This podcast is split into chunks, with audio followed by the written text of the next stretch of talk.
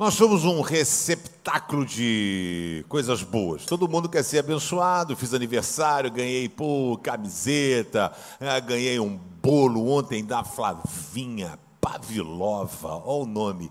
O bolo tem o um nome de um parente meu, porque meu nome é Litvinchuk e o Litvinchuk teve o prazer de, de comer um pedaço da Pavlova, né? Então, eu Pavlova também almocei estrogonofe, estou tudo na Rússia, né?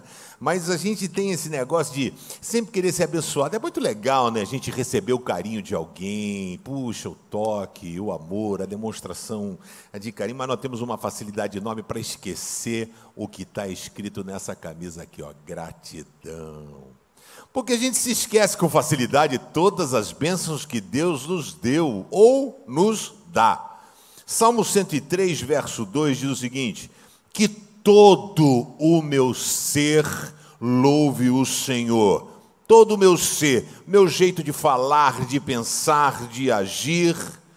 E para que isso aconteça, o salmista diz: e que eu não esqueça nenhuma das suas bênçãos que o nosso coração, a começar pelo meu, seja lotado de gratidão por tudo aquilo que Deus tem feito. Pare agora e não peça nada para Papai do céu, só agradeça o que ele já tem feito na sua vida.